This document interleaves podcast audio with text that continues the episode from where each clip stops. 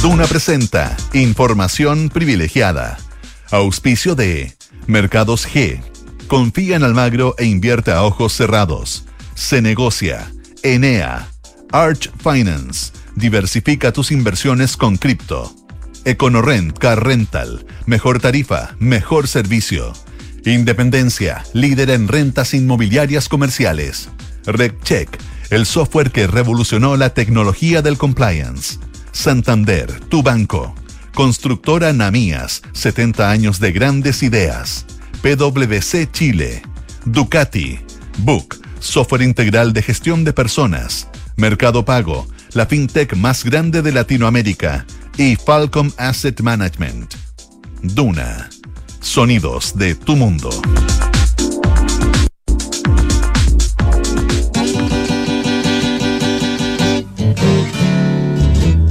Otra vez sobre la ciudad. La gente que ves vive en soledad. Muy buenos días. Me llegué a, a trapicar con esta mañana de lunes rara. Rara yo, yo había sugerido otra canción, fíjate. Estamos aquí con Juan Pablo Larraín, señor director. ¿Cómo le va, licenciado? A ver, ¿cómo está? Oye, había sugerido mm, ultra, solo, porque la calle está, está, vacía. Hay poca gente dando vuelta, pero siempre hay eh, quienes le ponen el hombro, ¿no? Eh, aquí estamos. Y aquí estamos, aquí estamos. Eh, Mucha gente se el fin de semana. Sí, lo que pasa es que creo que corresponde. Ha sido un, ha sido un invierno duro, ¿no? Y, y, salir algunos días a la playa o a, Hay nieve, ¿no? Yo creo que el fin de semana se pudo esquiar. Eh, producto de lo que pasó la semana pasada, ¿no? Que es una lluvia más o menos interesante. La jueves. Así, sí, así que felicitaciones y felicidades a quienes duermen en este minuto, hacen deporte o escuchan Radio Duna también. O que no escuchan, en la quinta región. También pueden agarrar, oye, también pueden agarrar el podcast, ¿no? También, porque pues, nos pasa harto y yo, te lo he comentado y lo he dicho aquí al aire, me sorprende a mí, ya, ya no me sorprende en realidad, pero la cantidad de gente que eh, no solo escucha en vivo el programa, que es muchísima, sino que de repente alguien a las 7 de la tarde me comenta una cosa como estuviera pasando ahora, o, un fin de semana. Y gente, fíjate que de todas las edades, porque uno piensa que el podcast es para alguien más, más joven, y funciona muy bien. Yo escucho, harto, escucho harto los podcasts de Duna, fíjate. Mira, eh, tú estás en ese, en ese tramo etario de la gente que me sorprende. yo, soy más, yo soy más joven que usted. Pues. no, si me sorprende. No, no, que la José. No, la José y que el niño maravilla imposible. No, en realidad el niño maravilla era otra cosa. Pero más que tú y el doctor.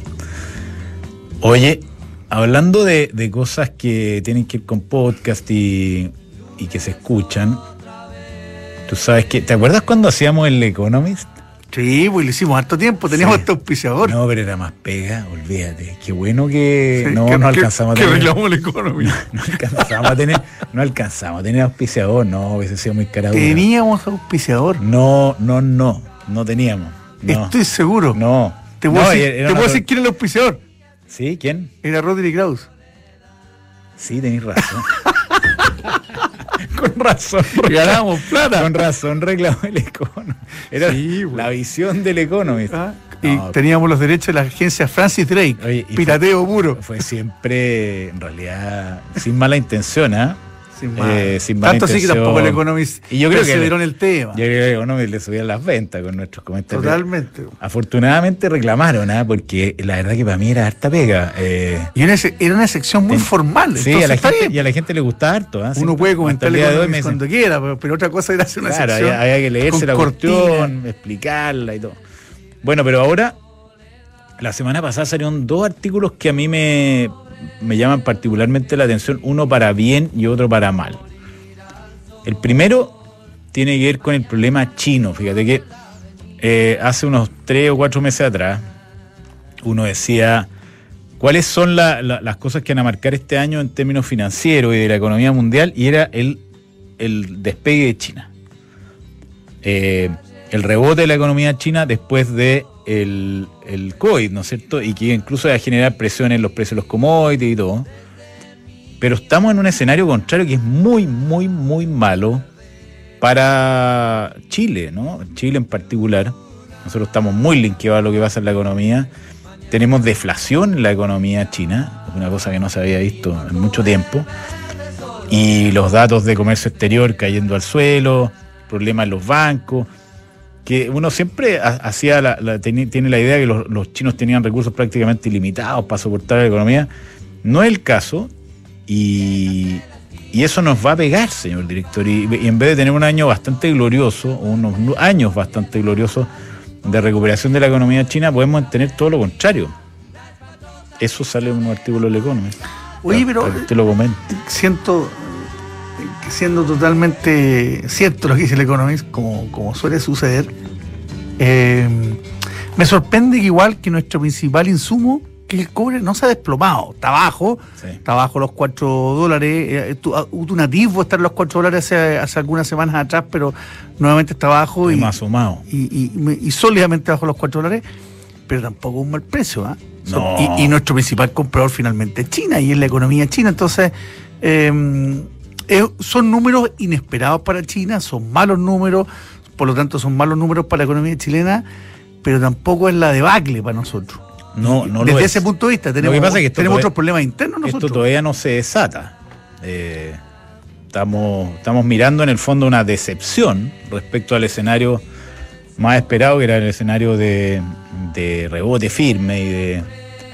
Se me tiene como deprimido. ¿Ah? Era como las que uno se saltaba en el cassette de Sui Generis. ¿Este es Sui Generis o es Sí, Charlie? Es Sui Generis. Eso generis. Bueno, ese es un tema. Y el otro, el otro artículo que, por el contrario, va llevar la línea de lo que tú dices. ¿Cómo, mira, te quieres, te quieres levantar el ánimo? Si Chucky nos ayudara con otra canción, sería. Ultra solo no la tení. Es que Como va a también cambiar está- violentamente. El pobre, el pobre también Irnos de la, de- solo oye, para irnos de la fogata a la discoteca. El- Sería un viaje. El pobre Chucky este lunes ha hecho turno completo. mental. No, está, es duro. Lo que pasa es que los turnos en la, en la mañana el lunes son graves. Oye, ¿cómo Latinoamérica puede transformarse en el próximo superpoder, su- superpower, superpotencia de, las, de los commodities? Y hace una, una historia de eh, que efectivamente es la gran oportunidad de Chile. Es la gran oportunidad de Chile. Otra más. No, o sea, sí, pero ahora sí, basada en la explotación de los recursos naturales. Que esta, historia, uno se empieza a repetir Tanto después de hablar. que tenemos por el tema. Y es lo, que, es lo que la naturaleza nos dio. y es lo que la naturaleza nos dio. Y es una falsedad y una mentira que los 30 años de Chile, de gloria, fueron en base a la, a la explotación de commodities. Mentira. Y la política extractiva, que un término Mentira. tan, tan en menos. Mentira, la, la explosión de la política de, de la, de la economía chilena se debió a un boom de ahorro e inversión, determinado fundamentalmente por el aumento del ahorro en los fondos de pensiones. Así es. Los fondos de pensiones También generaron ahorros que permitieron invertir en compañías, en bonos, en acciones de las compañías chilenas. Desarrollar las concesiones, la infraestructura de concesiones.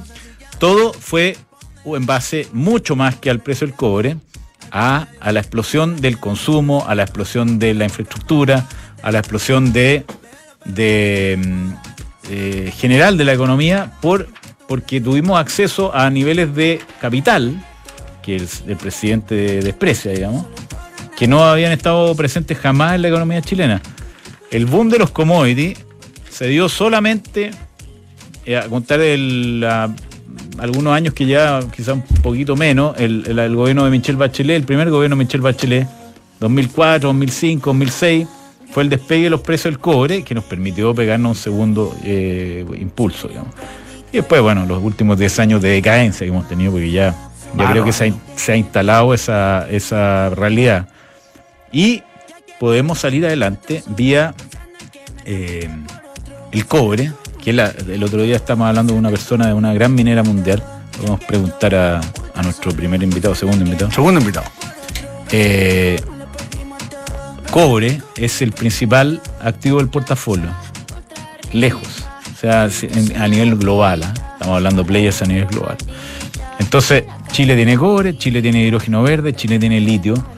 Es una, una trilogía soñada y ahora sí que podemos tener una economía basada en la extracción de recursos naturales. Ahora sí sería verdad esta historia. Antes fue mentira.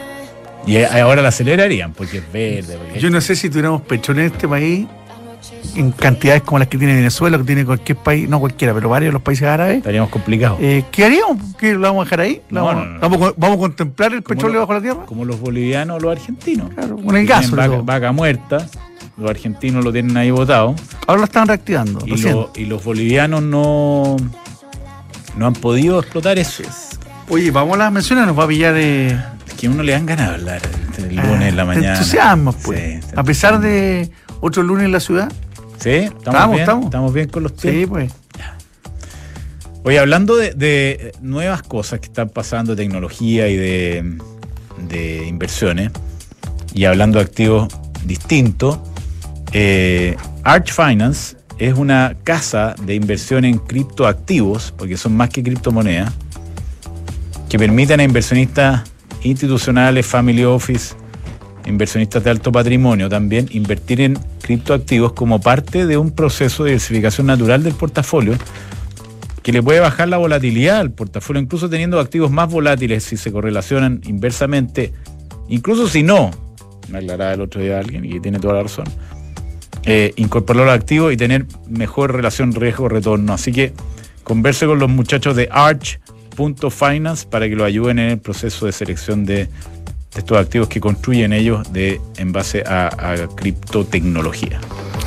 Bueno, y cuando se habla de logística total, que es un tema también muy, muy de moda, porque tiene que ver con esta nueva economía, lo lógico es estar en Enea, el punto neurálgico de la ciudad. Ahí Buena ubicación, ¿eh? es tremendo. Son, ahí están las principales empresas logísticas, de distribución, de servicio de última milla, y por algo están ahí, porque efectivamente la conexión con todas las autopistas interurbanas y, e interregionales es total. Conoce más en enea.cl, Enea Ciudad Aeropuerto. Oye, señor director, otro día le contaba al niño Maravilla el viernes eh, que fue una reunión, como bien, bueno, buen nivel la reunión, y entro y me dicen, mira, eh, tiene las iniciales, la, La mochila. la mochila. Le dije, no, lo que va a hacer son, es Tumi esto. Y Tumi lo que hace es grabar las iniciales de la gente. Las que- personaliza. Las personaliza, para que usted no se confunda. Porque, por ejemplo, la mía se parece a la señor director en distintos colores, pero la él tiene sus iniciales y la mía la- la- las mías. Así que usted puede regalar y, o comprar eh, estos productos Tumi de la mejor calidad posible. Los puede conocer en tumichile.cl. Solo tengo un problema con mi mochila si voy a una reunión con eh, Jean-Paul Luxit y Julio Ponce Lerú. Ah, bueno, ahí. No claro. sabemos de quién es la mochila. Está muy bien. Ojalá me equivoque y me vaya con la de ellos. yo. Mm. ¿Ah? Bueno, vive el Gran Premio Sao Paulo con tus tarjetas Santander Gran Paz, porque todas tus compras del mes participan en el sorteo mensual de cinco experiencias dobles para vivir este circuito que es una maravilla. Hay tiempo hasta el 30 de septiembre, así que queda, queda más de la mitad de agosto, no, justo la mitad de agosto. Y todo septiembre, 45 días. Conoce más en santander.cl slash Ferrari. Bueno, salió la ley nueva del delito económico, así que Así hay que es, estar pues. preocupado de, eh, de que el compliance funcione bien dentro de su compañía y que tengan todas las herramientas para mitigar los riesgos que son penales ahora, penales para directores y ejecutivos. Converse con los muchachos de RecCheck que lo saben y tienen un software que permite digitalizar muchos de los procesos críticos para el compliance de su empresa. RecCheck, Tech for Compliance. Se negocia, digitaliza el proceso de compras de las empresas para que consigas ahorros, tengas control y total trazabilidad de tus compras. Digitaliza las compras de tu empresa con Se Negocia. Ducati Desert X, la primera Ducati con rueda delantera 21 eh, pulgadas y trasera 18, suspensión específicamente diseñada para una experiencia off-road. Mira que buena esta moto exploradora, divertida, de gran rendimiento. Usted puede agendar un test drive de la nueva Desert X en Las Condes 11412, donde está la oficina de Ducati.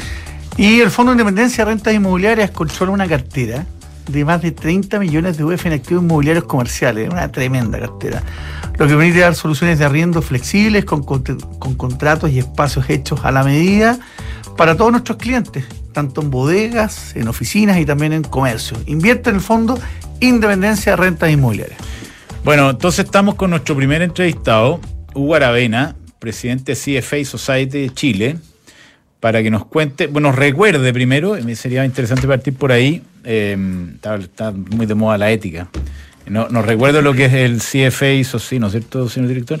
Así es. Eh, CFA eh, Society de Chile, Eh, ¿Cómo te va, Hugo? ¿Qué tal? Cuéntanos, Hola, Hugo, bienvenido. ¿qué es lo- recuérdanos lo que es la CFA Society, que está aquí en la presentación, pero de los labios de su presidente. Para que no nos escuchen y nos ven. Sí. Eso. Bueno, muchas gracias por la invitación. Eh, CFA Society Chile es una Acércate un poquito al micrófono, Hugo, por favor. Aquí estamos.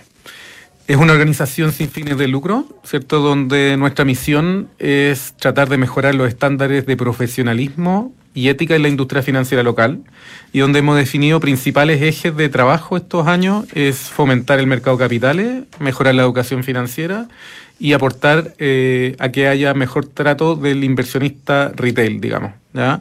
Hoy día en Chile somos 190 miembros que tenemos como requisito eh, haber tenido la certificación, que es un examen complejo y difícil en la industria financiera, y aparte todos los años tenemos que firmar el código de ética, que es un código de ética global que tiene estándares súper elevados en cómo nosotros funcionamos en nuestro mercado.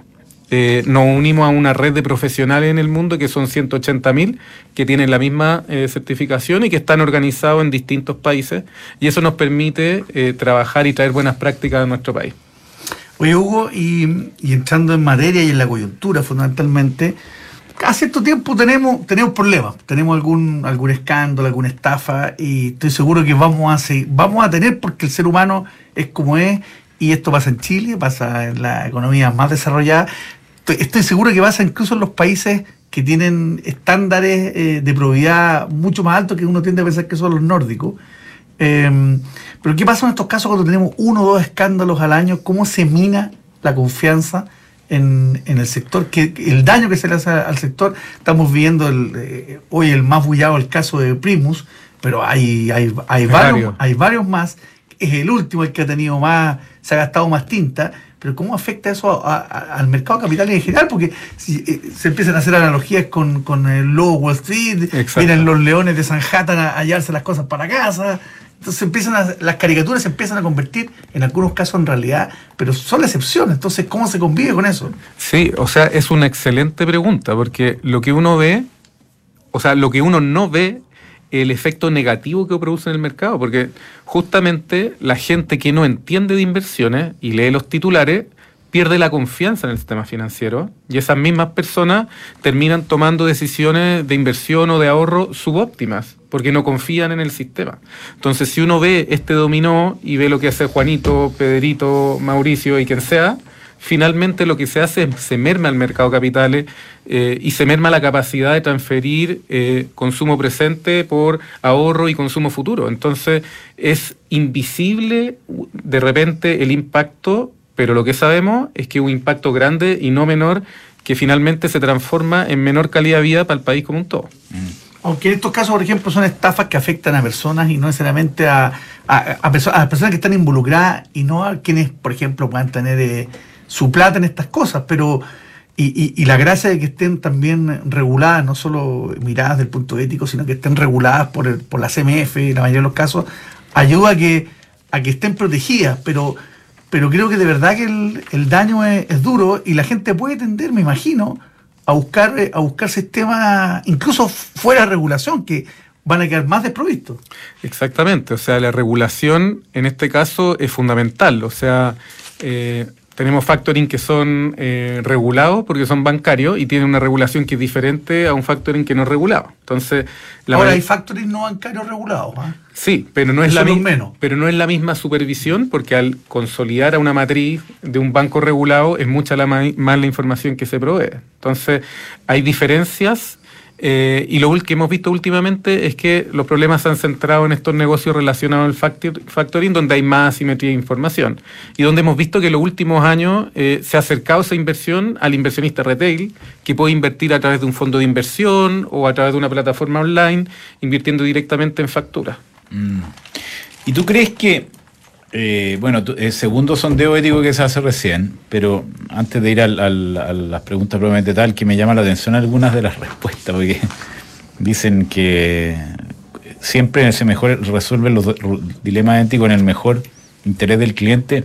Hay un 26% de, de los las personas que responden que dicen que no.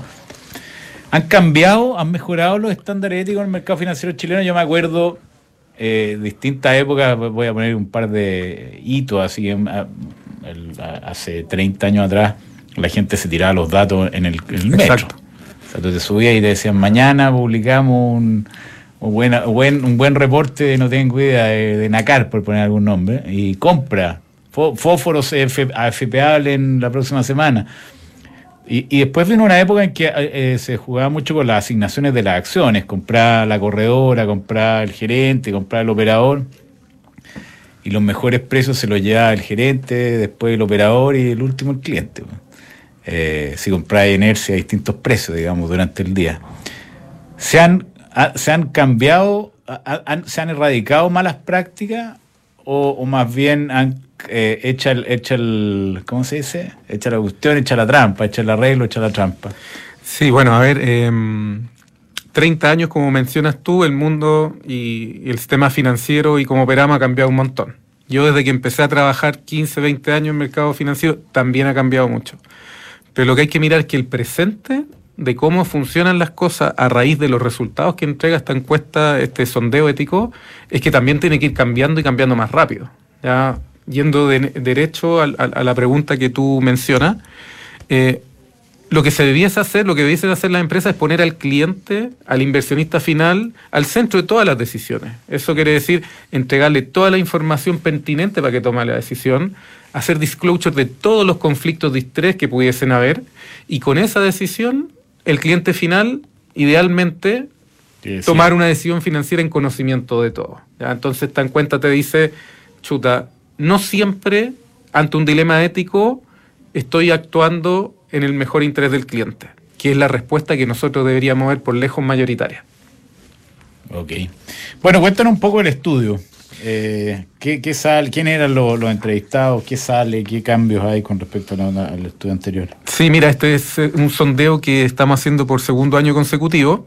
Eh, tenemos eh, cerca de 110 eh, en- Respondentes. respondente, eh, donde el foco fue principalmente personas con experiencia en el sistema financiero local.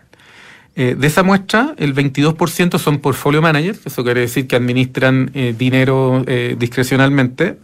Eh, el 12% son gerentes de inversiones o gerente general, 16% trader, y si uno ve la mayoría, todos están relacionados a la industria financiera, compliance officer, risk manager, sales, eh, etcétera. Eh, destaca que el 92% tiene relación con clientes, ya sea institucional, retail o calificado, eh, y la experiencia pro- profesional está cerca de 70% sobre los 10 años. Por lo tanto, estamos hablando de ejecutivos que sí trabajan en la industria, experiencia. son senior, cerca de un, de un 40% tienen la certificación CFA y por lo tanto estamos hablando de gente instruida en el mercado. ¿ya? Entonces, esa es la opinión que estamos recogiendo. Eh, es un sondeo, no es un- una encuesta propiamente tal, pero tiene mejores metodológicas muy grandes porque eh, nos juntamos también con universidades, con profesores que son eh, un poco más expertos en cómo hacer una pregunta, por lo tanto mejoramos un poquito el cuestionario y incluimos preguntas más nuevas. ¿ya? Por ejemplo, hoy día incluimos la pregunta ¿qué productos financieros donde hay más conflictos de interés? Que son preguntas súper atingentes a, la- a la coyuntura local. ¿Y qué llama la atención? Porque nos queda poco tiempo, como para que nos dejéis con un par de ideas. Aquí veía información privilegiada, no es tampoco lo que se usa, según los mismos eh, encuestados. Sí. Eh, Que es muy difícil hoy día. no, pero no Y es tampoco. y además o sea, está- aquí lo estaba mirando. Ah, ¿dónde el número es alto, No, no, dice. Yo creo que es más una percepción que una realidad de eso, ¿no? No sé, Sí. po. Eh, le preguntan eh, qué tan frecuente el uso de información privilegiada. 10%, una práctica generalizada. Eh, relativamente frecuente, 44%. Exactamente. Muy poco frecuente, 43%. Una práctica casi nada, 3%. Pero si fuera el 45% de la realidad, sería de verdad que un. No yo intento pensar que, que hay una más una sensación de eso que una realidad. Sí. O sea, aquí el 54 te dice que es eh, generalizado o frecuente. Esa es una bandera roja que te dice, ojo, Sí. ¿qué está pasando? No sean pavos lo- los que se arriesguen a eso, porque al final, claro, Ah, la- como, como las penas día son altísimas. te- mira, imagínate con la ley de, de cuello y corbata. Sí. Eh, pues terminan mal ellos y terminan mal, terminamos mal todos, ¿no? Porque el sistema financiero se ha desprestigiado en su conjunto. Exacto. Y la sociedad. Así es, y si lo unimos con coyuntura que ustedes mencionan, eh, aquí el 78% de estos encuestados te dicen que las sanciones que se aplican son insuficientes. Entonces, Ellos esto- mismos. entonces, entrando en vigencia esta nueva ley de delito económico, es algo que las personas aquí te están diciendo aumenta la... Es raro que te digan aumenta las sanciones donde yo trabajo porque estoy viendo algo que no está funcionando bien. No, no queda nada, pero tú hablaste que en general el promedio eran gente ya con Diez mínimo de años. años de experiencia. Pero ¿qué tan ponderados están lo- los, por ejemplo, los socios de empresas del mercado de capitales, ejecutivos de primera línea eh, y gente como la que planteas? ¿Qué, qué ponderación tienen eso? Mira, yo te diría, conociendo la muestra, eh, 12% es lo que nos arrojan de gerentes. ¿ya? Probablemente hay poco dueño de empresa, po- poco eh, empresario puntualmente tal, pero sí hay ejecutivos donde están negociando diariamente buenos montos en inversiones. Sí. Perfecto. Eh, Hugo Aravena, presidente de la CFA Society de Chile, se agradece el estudio. Gracias, Hugo, ¿eh? Se agradece la difusión de lo Interesante. que están haciendo. Muchas gracias. Que te vaya muy bien, ¿eh? Señor director, ¿sabe usted que en Los Ángeles ahora está Econorren? Los Ángeles vivo vivo. Los Ángeles Bio Bio, Sí, una güey. ciudad, tanta Sí. entrada que tiene Los Ángeles, ¿no? Sí, pues. ¿no? ¿no te pasa eso cuando uno va por la carretera y dice entrada norte, entrada centro, entrada sur? Y hay como 25 kilómetros eh, andando y todavía se te da entrada a Los Ángeles. Es, Bueno. una, es una sensación de que ya está cerca, además, Sí. vas. Entonces, eh, usted puede encontrar ahora EconoRent en Los Ángeles también, la avenida Las Industrias, para disfrutar de la mejor tarifa y el mejor servicio. Te esperan en EconoRent, Car Rental, leasing operativo también tiene dentro de sus productos. Falcom es una empresa de asset management independiente cuyo negocio es distribuir, administrar y asesorar en materia de inversiones financieras tanto aquí en Chile como en los mercados internacionales que está dirigido a cuatro tipos de clientes, a los family office, a las fundaciones, a los clientes institucionales y a las personas de alto patrimonio. Book. Oye, la semana pasada estuve con uno de los fundadores de Book. Eh, Bueno, y me contaba lo bien que le está yendo, lo bien que están avanzando, tanto en Chile como en Brasil, en México. Eh, y, y se, se transforma claramente en un ícono a nivel latinoamericano de no solamente las, empresas de recursos humanos, sino que además de las empresas de software as a service en general. Haga un, lugar de trabajo más feliz, contrate a Book, el señor director y yo, que no somos como al- algunas personas cercanas eh, que vivimos del capital, sino vivimos del trabajo. Eh, estamos incluidos en Book. Totalmente. bueno, si estás buscando invertir en una propiedad a los ojos cerrados con Almagro, son departamentos con excelentes terminaciones, alta demanda de arrendatarios, 45 años de trayectoria además. Encuentra todos los proyectos de inversión en almagro.cl slash inversionista. PwC, usted los conoce, eh, señor director, ¿no? Sí, pues son grandes amigos Renzo. Renzo Corona y compañía, Y su team. su team, gran team. Eh, les mandamos saludos. Si usted tiene necesidad de asesorarse en distintos aspectos, no solo en auditoría, sino también en parte tributaria y todo lo que tiene que ver con eh, consultoría en general, converse con PwC, pwc.cl.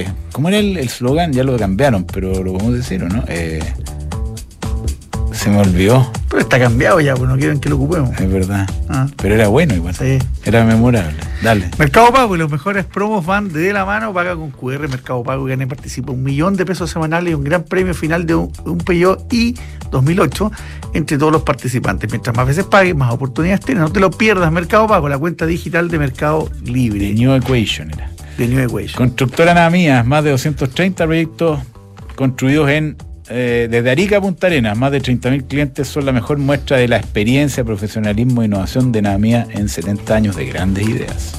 Oye, y el dólar que ha estado todos estos días tan eh, volátil, Sí. la mejor manera no solo de seguirlo, sino que poder tradear, comprar, vender en Mercado G. Ustedes entran a la página web, les van a pedir dos, tres datos muy simples, van a confirmar su, su titularidad con el carnet que lo van a escanear y rápidamente usted se convierte en cliente y con los spreads más bajos del mercado. Sí. ¿Te acuerdas cuando uno pasaba por el pasado más y comp- compró dólares, vendió dólares? Sí, pues en la calle dólares, en dólares, dólares francos marcos. Estamos acá con Joaquín Villarino, presidente ejecutivo del. Consejo Minero, eh, mirando el... Bueno, estábamos mirando el tema de China, quizás deberíamos preguntar por eso, porque la, economía china que supuestamente iba a ser la gran protagonista este año, un rebote espectacular y qué sé yo, está por el contrario teniendo problemas. No sé cómo la, lo están leyendo ustedes del Consejo Minero en este momento muy bueno para la minería chilena, pero, pero que se podría haber amenazado, ¿no? Y te complemento una cosa, que el, el cobre no se ha desplomado, a pesar de que China está golpeado. Bueno, ¿cómo están? Como siempre, un placer estar con ustedes de nuevo. Muchas gracias por estar este lunes aquí con nosotros. Sí, pues, encantado. He hecho un esfuerzo especial porque ustedes lo, lo merecen. Lo, lo hemos Se agradece. Eh, bueno, Ch- China siempre nos sorprende, digamos. Yo creo que no, no es la primera vez en que se esperan eh, crecimientos mayores a los que tiene y eh, efectivamente hemos visto algunas cifras que no son tan positivas. Sin embargo, yo creo que hay algunos fundamentos del mercado de los commodities en general y muy en particular del cobre y en especial del litio que llevan a pensar que eh, no debiéramos tener una, una baja muy dramática en los precios ni en la demanda de cobre. El, el mundo necesita mucho cobre y por eso nosotros nos hemos preocupado de decir desde hace mucho rato que Chile está parado en una esquina francamente privilegiada eh, en este minuto. Eh, la transición energética, electromovilidad, creo que son temas bastante conocidos, está demandando de manera creciente más cobre y más litio y Chile tiene eh, las reservas más importantes del mundo, tiene una industria que está consolidada, tiene una tremenda oportunidad y por lo tanto evidentemente si Chile, si China eh, se resfría todo esto nos vamos un poquito, digamos, no cabe ninguna duda que si hubiera una crisis profunda la economía chilena, la China, la chilena sufriría. Sin embargo, no es lo que estamos viendo. Probablemente hay un ajuste, hay unos resultados menores a los que esperábamos. Pero por otro lado vemos a Estados Unidos que está teniendo muy buenos resultados de manera inesperada, vemos la eurozona que está funcionando relativamente bien y esos son también grandes consumidores al final de, eh, de, de cobre. Así que no vemos, estamos más optimistas que pesimistas, cerrado el royalty con dolor, hay que decirlo, con dolor. Te iba a preguntar de Eh, eso, pero, pero creemos que se cerró una incertidumbre que duró demasiado tiempo, con muchísimos gustitos en el camino de, de- de la aprobación del texto final. Esos gustitos dieron lugar a postergación de inversiones, a ralentización de tomas de decisiones de inversión, todo lo que vimos en la Cámara de Diputados con una- unos proyectos de ley que llegaban a 80% de carga tributaria, evidentemente no fueron muy favorables para que se tomaran decisiones importantes de inversión, pero creo que eso está despejado y, y recordemos que junto con eh, la aprobación de esta ley se firmó un protocolo eh, en que el gobierno se comprometió a disminuir los plazos de tramitación de los permisos en un 30% de tiempo, menos, ir a menor tiempo,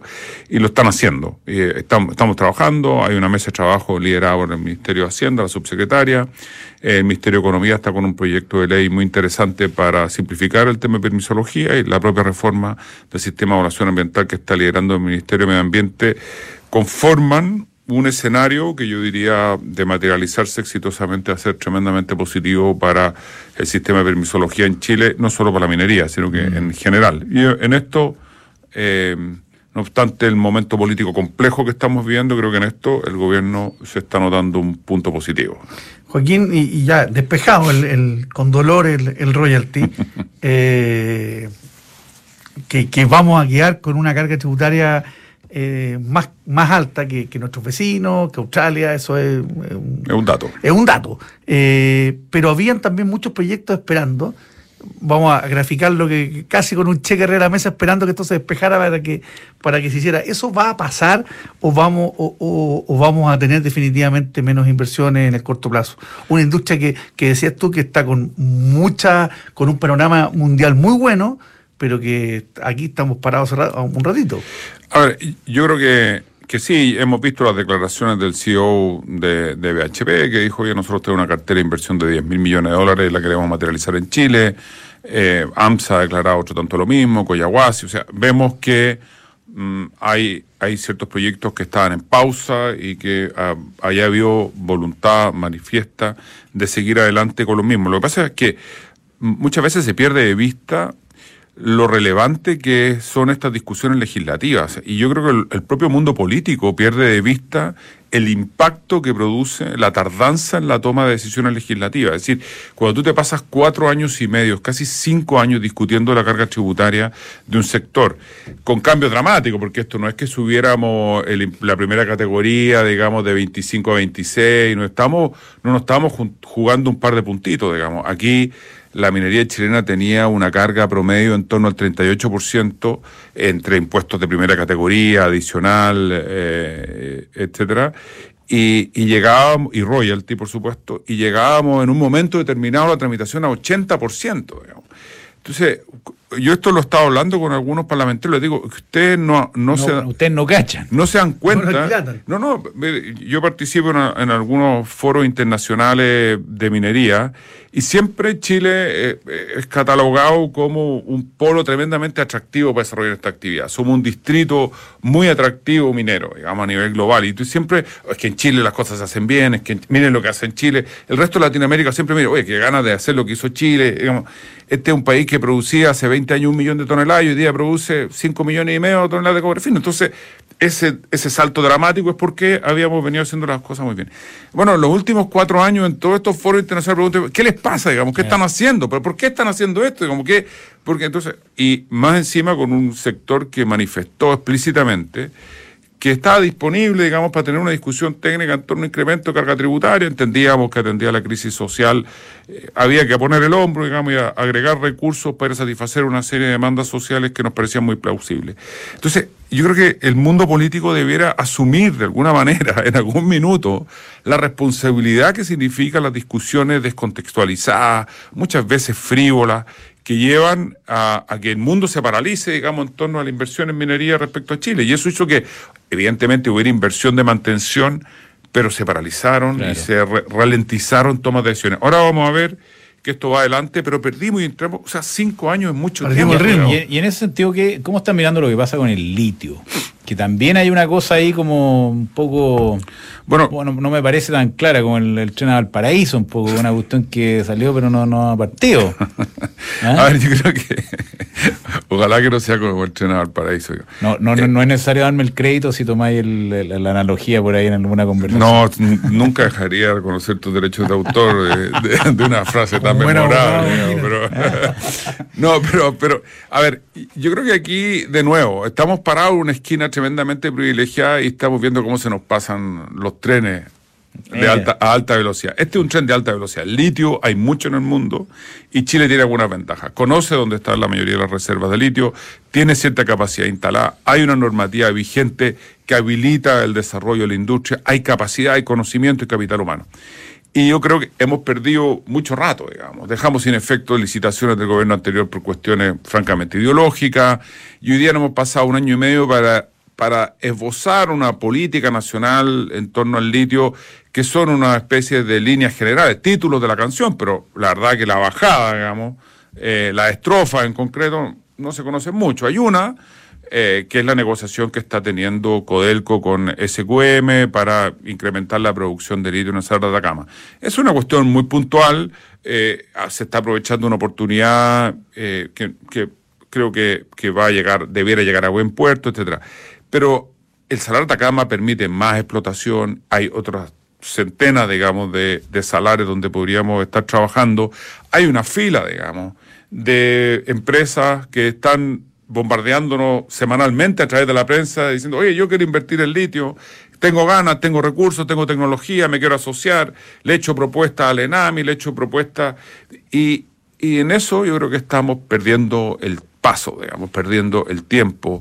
Eh, y hay una serie de declaraciones como que vamos a tener información de a fin de año, vamos a haber perdido otros dos años, vamos a tener información de fin de año de cuáles van a ser los salares eh, que van a estar en la lista de los salarios protegidos, en cuáles vamos a poder hacerlo, cuál es esta figura en que el Estado tiene que ser el socio mayoritario en cada una de las explotaciones, que es una cuestión comercialmente muy inviable y poco práctica, digamos. Y, y en vez de... Sobre todo cuando las compañías estatales tienen sus propios problemas, ¿no? Sí, pues entonces lo, lo lógico sería, eh, que es una cuestión que se está discutiendo, es que hubiera eh, una apertura a las concesiones de litio como en el resto de los minerales, porque esta restricción en la concesión de litio que no es concesible y tiene unos contratos muy especiales, obedece a restricciones del siglo pasado, digamos, de la constitución de los 80, que dice, mira, el litio no está en la constitución, está en la ley orgánica, pero dice, es, es un, es un mineral estratégico porque se utilizaba para la elaboración de armamento nuclear y por lo tanto no puede ser concesible, si, sino bajo algunos regímenes.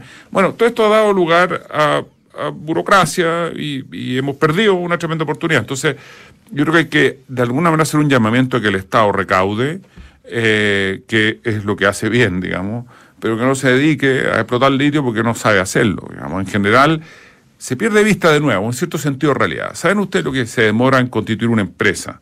esa empresa que haga las exploraciones, que haga las inversiones, que tenga la, eh, la tecnología, que obtenga los permisos, etcétera. Eso, eso va a demorar seis años más. y ya no vamos a ver ni el último carro, digamos, de la locomotora del litio. Los argentinos, que no son un país especialmente minero, hoy día están con una política del litio que va a una velocidad que debe ser tres o cuatro veces la, de la minería chilena. Eso no se entiende mucho. Creo que estamos perdiendo una tremenda oportunidad por, por razones más bien ideológicas y, la verdad que, que no, tiene, no tiene mucho sentido.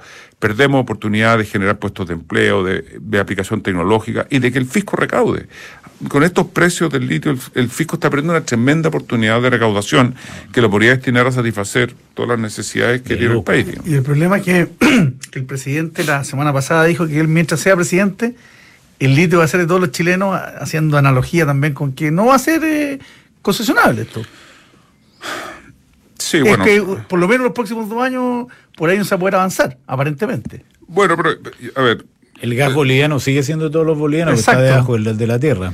Sí, a ver, yo, yo creo que el presidente a veces cambia de opinión, así que eh, hay que tratar de entregarle argumentos, buenos. buenos para que, para que cambie parcialmente de opinión, si no tiene por qué cambiar radicalmente de opinión, porque muy bien, si el Estado, si bajo este gobierno el Estado tiene que jugar un rol, bueno, que lo definan rápido, digamos, porque yo creo que hay mucha flexibilidad en el mundo privado. Si ven que hay una oportunidad de negocio eh, razonable, se van a embarcar en el desarrollo. Si hay mucha demanda de litio, pero de nuevo, no tenemos clavada la rueda de la fortuna, creo que esto es una ventana, creo que hay un cierto consenso a nivel global de, de que esto es una, una ventana de tiempo acotada. Eh, ya hay muchos desarrollos tecnológicos en la elaboración de baterías, que básicamente la electromovilidad, donde hay mayor demanda de, de- de litio, eh, de carbonato, de hidróxido, etcétera. Eh, pero hay ya algunos materiales alternativos eh, que em- empezamos a competir. Es lento y no es económicamente todavía muy rentable, pero ya hay desarrollo de baterías con otros. Va a venir sobre todo mucho reciclaje de litio y por lo tanto mm, litio que se utiliza hoy día en las baterías va a ser reciclado y por lo tanto es probable que en una década disminuya la demanda. Entonces, no tenemos 10 años para darnos un gustito de nuevo, como el del royalty. claro. Oye, tenemos todo el tiempo. Vamos a perder una Y en, y en el hidrógeno se está dando una dinámica parecida, que no es tema de, de minería propiamente tal, pero hay una, una triada ahí bien gloriosa que, que- que cualquier país la querría, ¿no? La posibilidad del hidrógeno Bueno, yo, verde. yo creo que en el, en el tema Ah, del hidrógeno es un temazo para la industria minera. De hecho, tenemos, yo diría que una, una de las compañías que está liderando la innovación en la incorporación de hidrógeno en, en, el equipo, en los equipos eh, es, es American y ha hecho un estudio que acaba de lanzar sobre eh, el hidrógeno en, en- este valle, digamos, eh, con todo el impacto positivo que podría tener. Y bueno, nos encontramos con un, con un problema, digamos, delicado, y es que los costos de energía son tan altos en Chile, si tú lo comparas con nuestros directos competidores mineros, Perú somos 30, 20, 30% más caro, que Estados Unidos somos 50, 45% más caro. Eh, bueno, ese altísimo costo energético que se utiliza mucho en la producción, digamos, en la generación de, de hidrógeno, hace que no seamos competitivos en la, fabrica- en la elaboración y fabricación de hidrógeno. O yo creo que hay unos desafíos estructurales y sistémicos que son, eh, que son bien importantes. Yo creo que hay una, una mirada en el caso del hidrógeno más razonable. Eh, aquí está sí, no hay este rol del Estado. Yo creo que el Estado aquí se ha alineado en la línea de incentivar la participación del sector. No, no, no- yo formo parte de, la, de la- una mesa nacional de... de Pero, hidrógeno pero entiendo que hay otros problemas como la construcción de puertos, la, cómo llevar el hidrógeno desde la- las zonas de generación a las zonas de Las despacho. plantas de amoníaco que van a que ser todo eso necesita, per- el desafío ahí. necesita Bueno. per- permiso y la cuestión y que no, no entonces no Pero, hay puerto, no, ver, no hay hidrógeno. Pero, pero el- en- hay una, una mesa nacional de hidrógeno y, y, eh, hemos estado trabajando durante mucho tiempo. Ahí están diagnosticados perfectamente dónde están los nudos Mm. gordianos, digamos. Los cuellos dónde- de botella. ¿Qué es lo que hay que hacer? Entonces, evidentemente hay un tema de permisología, hay un tema de capacitación, de, de talento, de, de competencias, digamos, para ver quién si nos dedicamos a desarrollar la industria del hidrógeno verde, ¿quién se hace cargo acá en Chile? Digamos, hay que tener personas formadas para aquello. Eh, hay un tema de infraestructura. O sea, ha- yo creo que el, el tema está bien identificado, dónde hay que poner los esfuerzos y hay un esfuerzo público-privado, que hay, el sector privado está directamente involucrado y aquí afortunadamente no ha caído esta, este manto ideológico que lo tiene que hacer el Estado, digamos, y esto hace que vaya más rápido.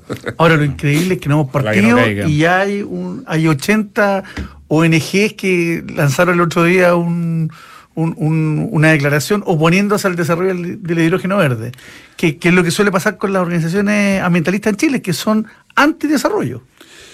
Bueno, sí, yo creo que yo creo que aquí hay un eh, hay, hay una falta de un consenso nacional en torno al desarrollo de no solo de hidrógeno, sino que también de actividad minera, etcétera. Vamos a tener siempre detractores y yo creo que esos detractores hay que de alguna manera intentar entre convencerlos darle buenas razones, eh, pero hay que tomar decisiones políticas porque tú no puedes dejar contento a todo el mundo. O sea, no puedes ir por el mundo diciendo que quieres inversión privada para el desarrollo de la actividad minera y en paralelo decir que, que la verdad que esto no es concesible o que esto solo a Y, el y lo peor, y lo peor es perder por bocóvero, ¿no? No hay peor manera de perder. Sí, Lamentable. es ¿Ah? una, una, una mala manera de perder es por poco. Yo creo que aquí podríamos apurar un poco más el tranco. Hay voluntad de inversión privada, hay mucha iniciativa privada con ganas de involucrarse en esto. eh, y yo creo que, que estamos en una oportunidad tremenda que no Tremenda. deberíamos desaprovechar. Tremenda. Joaquín Villarino, entonces presidente ejecutivo del Consejo Minero, muchísimas gracias Joaquín, un placer como siempre. Gracias, Joaquín. ¿eh? Gracias. Nosotros se nos fue el tiempo, no, alcanzamos, no alcanzamos a hacer el pantallazo, señor director. No, no alcanzamos, nos pilló el tiempo. Se nos fue. Pero lo dejamos con eh, visionarios, que hay un señor que hace patentes, me dicen por acá, que es muy, eh, muy famoso. Así que vamos a conocer la historia de él. Eh, les damos las gracias por habernos acompañado y